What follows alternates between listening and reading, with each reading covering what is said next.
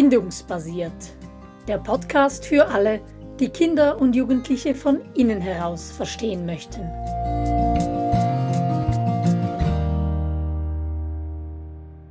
Ängste verstehen dank einem Blick hinter die Kulissen, so heißt unsere aktuelle Podcast-Serie. Und heute schauen wir, was unsere Kinder denn so alarmiert. Und wir, das bin ich, Angela, und ich war das letzte Mal richtig alarmiert letzte Woche, als unser PC im Geschäft einen Totalabsturz hatte und ich nicht wusste, ob er nochmal kommt. Ja, und ich bin Simona und ich war gestern das letzte Mal so richtig alarmiert, als wir mit anderen Kindern im Wald waren und meine Augen dann mal alle anderen Kinder gefunden hatten, aber meine jüngste nicht. Da konnte ich richtig beobachten, wie der Alarm in mir so langsam überhand gewann. Sie war dann nur 20 Meter weit entfernt in einer selbstgebauten Hütte, ganz vertieft in ihr Spiel, aber mein Alarm war riesig. Ja, ein wunderschönes Beispiel, Simona, das uns gerade auch so den Weg weist zu unserem heutigen Thema. Was alarmiert unsere Kinder denn so? Und im Grunde genommen geht es ja auch immer um uns selber. Und wir sehen, ähm, ja, die Situation hat dich alarmiert, weil du einen Moment der Trennung von deiner Tochter erlebt hast. Sie war für einen Moment weg, abgetrennt und du wusstest nicht, wo sie ist. Ja, und wir, oder das ist unsere These, dass Trennung grundsätzlich die Wurzel allen Alarms ist. Ähm, warum ist das so? Ja, da können wir einfach den Umkehrschluss machen. Wir gehen ja davon aus, dass Bindung, also in Nähe sein, in Kontakt sein mit denen, die uns wichtig sind, dass diese Bindung unser grundlegendstes Bedürfnis ist, quasi unser Überlebenstrieb ist. Dazu haben wir ja auch ähm, eine Podcast-Serie und eine Blogreihe zum Thema Bindung schon herausgegeben. Und wenn das eben nicht gestillt ist, dieses Bedürfnis, oder wenn das unterbrochen ist, wenn wir eben mit Trennung statt mit Verbindung konfrontiert sind, dann alarmiert das uns, dann ist das, das unsere größte Bedrohung als, als Menschen. Ja, genau. Ich habe ja das letzte Mal das Beispiel gebracht von meiner Tochter mit den Läusen und ähm, möchte kurz darauf zurückkommen. Sie hatte ja so sehr Angst, Läuse zu bekommen und alle meine logischen Erklärungen haben nichts gebracht, bis ich dann sie gefragt habe, ja, was ist denn eigentlich dein Problem? Und sie sagte dann, Mama, wenn ich Läuse hätte, würdest du nicht mehr mit mir kuscheln, weil du ja keine Läuse bekommen möchtest. Und das zeigt so schön, ähm, es geht um diese Trennung hier auf der ersten, der, in der ersten Bindungswurzel. Wir könnten nicht mehr kuscheln, wir könnten uns körperlich nicht mehr nahe sein. So zumindest in ihrer Vorstellung. Ich habe ihr dann erklärt, ähm, dass ich trotzdem mit ihr kuscheln würde, dass ich mich da nicht von den Läusen davon abhalten würde. Und dann hat sich der Alarm auch sofort gelegt. Und als sie dann wirklich einmal Läuse hatte, war es überhaupt kein Problem mehr. Und das war eine offensichtliche Situation. Ganz viele Situationen sind nicht so offensichtlich. Da müssen wir manchmal etwas Detektiv spielen um herauszufinden, um welche Art von Trennung es denn gerade bei diesem Alarm jetzt geht. Also wir nennen das diese verborgenen Gesichter der Trennung. Aber bevor wir da eintauchen, einfach diese offensichtlichen Arten von Trennung ähm, wenn sich Eltern trennen oder wenn ein Elternteil auf Reise ist oder wenn das Kind zum ersten Mal auswärts schläft oder neu in den Kindergarten startet oder vielleicht auch Abschied nimmt von der Lehrperson. Einfach alle diese Arten der Trennung, die eigentlich auf der physischen Trennung beruhen, die sind uns sehr geläufig und die sehen wir auch, dass das etwas ist, was ein Kind, einen Jugendlichen beschäftigt, Wir würden vielleicht nicht sagen alarmiert oder vielleicht nach unserer Podcast-Serie schon, aber das ist das, was wir in unserem Bewusstsein drin haben. Und wenn wir Bindung größer fassen, wenn wir durch unsere Brille schauen, dann sehen wir eben, dass Trennung auf allen sechs Bindungsstufen geschehen kann, nicht nur auf dieser ersten physischen Stufe. Und wenn wir diese verborgenen Gesichter sehen möchten, wenn wir da Licht hineinbringen möchten, dann können wir einfach diese Bindungsstufen durchgehen.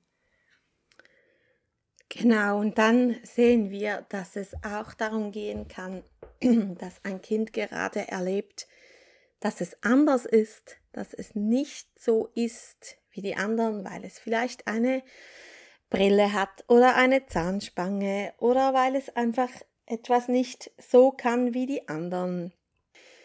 Dass es auch darum gehen kann, ähm, dass es nicht dazugehört oder einfach nur die Frage, gehöre ich noch dazu? Ist meine BFF morgen auch noch meine BFF? Bin ich angenommen in der Gruppe? Und ähm, von Lehrern höre ich immer wieder, dass das ein riesiges Thema ist. Und ja, ich gehe davon aus, dass das auch ein Punkt ist, warum viele Kinder dann nicht offen sind, um sich wirklich in den Schulstoff zu vertiefen, weil da einfach so dieser Alarm ist, gehöre ich noch in die Gruppe, mit wem kann ich die Pause verbringen und so weiter. Hast du das als Lehrerin auch so erlebt? Ja, ich habe das bei meinen Schülern ganz stark so erlebt. Die waren ja schon mitten in der Adoleszenz oder schon wieder hinten aus der Adoleszenz draußen. Ähm, und da kommt dann ja nochmals eine Stufe dazu. Vielleicht können wir da auch noch darauf eingehen. Aber ich erlebe es auch, wenn ich sonst in Kindergärten oder in Schulen bin, wenn man ein bisschen das Gespür hat dafür und eben die Brille des Alarms wahrnimmt, dann sieht man das und fühlt man das, dass die Kinder nicht oder nicht alle und auch nicht alle Kinder immer so selbstvertieft irgendwas am Arbeiten sind, wie wir uns das so gerne wünschen würden, sondern dass ihr Blick, ihre Aufmerksamkeit irgendwo sonst gebunden ist bei all den Sachen, die du vorhin erwähnt hast, gehöre ich noch dazu. Wir haben jetzt die gemacht, die hatten doch in der Pause miteinander. Wie ist es beim Sportunterricht? Neben wem werde ich mich umziehen in der Garderobe oder neben wem kann ich sitzen? Werde ich gewählt ins Team? Das sind alles Dinge, die, die schnappen sich die Aufmerksamkeit unserer Kinder oder unsere, die Aufmerksamkeit der Kinder hängt dort fest, ist dort gebunden und das macht Lernen, richtiges Lernen, nicht irgendwie Pauken oder sowas, das macht Lernen wahnsinnig schwierig, weil unsere Kinder beschäftigt sind. Die Hirne, die Herzen unserer Kinder sind dann beim Alarm. Wenn man sich das so vorstellt, dann ist es eigentlich ein Wunder, dass unsere Kinder überhaupt etwas lernen in der Schule. ja, das ist ja etwas, was ein großes Anliegen von uns ist, Lehrpersonen diese Erkenntnisse und dieses Wissen um Bindung zu vermitteln, weil wenn du einen Lehrer hast in einer Klasse, der die Kinder, die Jugendlichen sammeln kann, der ihnen diese Orientierung, Ausrichtung, Ruhe vermitteln kann, dann kommt der Alarm wirklich spürbar runter. Und das wäre aus unserer Sicht einer der Hauptjobs von Lehrpersonen, dass die Gehirne der Kinder überhaupt frei sind, um zu lernen. Wenn wir jetzt über die Adoleszenz gerade sprechen, da gibt es ja noch so ganz verborgene Gesichter der Trennung. Beispielsweise bei jungen Teenagern sich selbst zu werden, so als eigenständiges Wesen, Angela. Genau, und mit diesem sich entwickeln zum eigenständigen Wesen ist immer ein bisschen Alarm verbunden, weil man sich ein bisschen hm, vielleicht aufs Glatteis bewegt oder auf die offene See hinaus. Und das hat immer ein bisschen, ist immer ein bisschen alarmierend.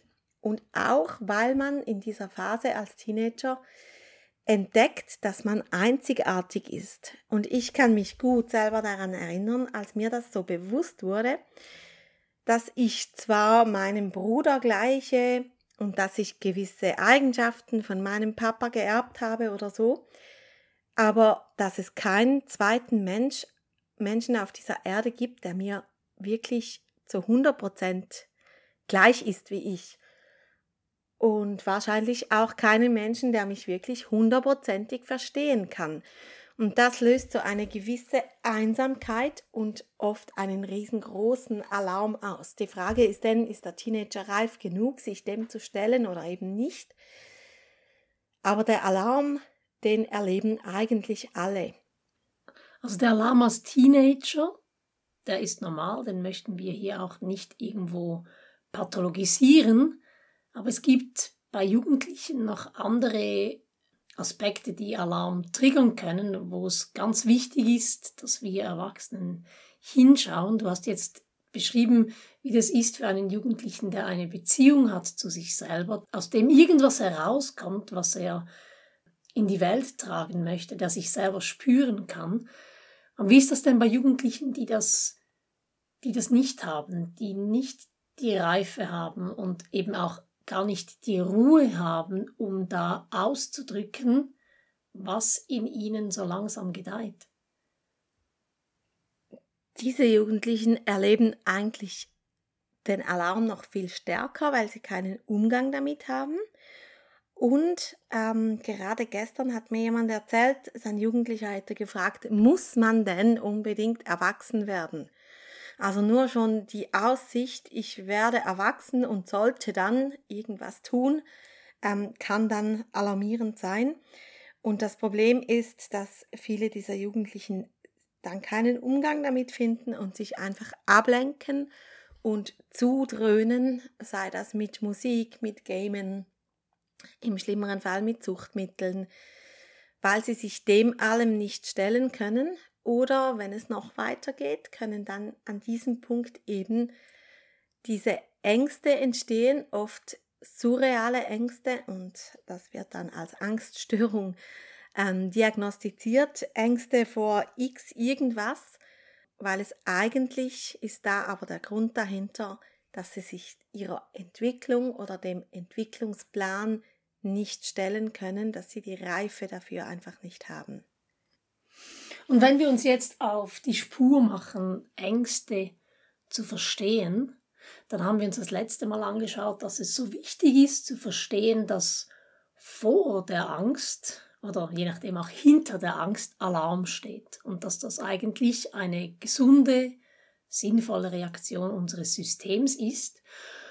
Und die Hauptmessage aus dieser Podcast-Folge ist dann eigentlich, wenn wir das sehen, dass hinter den Ängsten unserer Kinder Alarm steht, dass wir die Brille dafür haben, dass es in den allermeisten Fällen hinter dem Alarm Trennung steht als Wurzel. Und das befähigt uns Erwachsene ja, etwas zu unternehmen. Genau, und noch Randbemerkung, ja, es gibt sie, die anderen Momente, wenn ich zum Beispiel zum Zahnarzt muss ja, und natürlich. Angst habe, dass es weh tut, dann bin ich auch alarmiert und würde nun sagen, da ist keine Trennung dahinter, sondern ja, eine Angst vor Schmerzen zum Beispiel. Das, das, die gibt es schon, diese Punkte, aber ich würde mal sagen, ähm, zum ganz, ganz großen Teil ist Trennung die Wurzel vom Alarm. Ja, und eben was wir dagegen tun können, wenn wir das mal sehen, dass das Monster unter dem Bett mit Trennung zu tun hat, also ein Alarm auslöst und der hat mit Trennung zu tun, dann können wir da als Erwachsene auch etwas dagegen unternehmen, indem wir einfach versuchen, die Trennungserfahrungen unseres Kindes, unserer Jugendlichen zu reduzieren, dass wir den Schwerpunkt auf das legen, was verbindet, dass wir Trennungen überbrücken, nicht nur physische Trennungen im Sinn von, ja, du gehst jetzt in den Kindergarten und am Mittag gibt's dann Spaghetti Bolognese oder so, also den Fokus wieder auf das legen, was der nächste Berührungspunkt ist. Das sind so Dinge, die wir machen können, Kindern etwas geben, um an uns festzuhalten beispielsweise. Aber das befähigt uns, solche Kinder, solche Jugendlichen zu begleiten, wenn wir von der Angst zum Alarm kommen und dann an der Wurzel des Alarms Trennungserfahrungen sehen. Genau, und das Geniale an dieser Sache ist, ähm, dass mehr Bindung und mehr Überbrücken und mehr Nähe ein Allheilmittel ist, das auch dann wirkt, wenn wir vielleicht den Grund für den Alarm gar nicht wissen. Wir, wir finden es vielleicht nicht immer heraus oder wenn wir mit anderen Kindern unterwegs sind, die uns nicht so nahe sind wie die eigenen, dann finden wir es vielleicht noch weniger heraus. Aber mit Bindung darauf zu reagieren, wirkt auch, wenn wir es nicht genau wissen. Und das finde ich einfach einfach so genial, eben auch im Schulkontext. Der Lehrer kann ja unmöglich von 20 Kindern bei allen herausfinden, was alarmiert sie jetzt gerade. Aber wenn er die Sonne im System ist und den Kindern ermöglicht, dass sie sich an ihn binden können, dann macht die Bindung ihre Arbeit, ohne dass er jetzt ähm, überall Diagnosen stellt. Mhm. Ja, und das Bild der Sonne haben wir ja schon mal gebraucht, oder?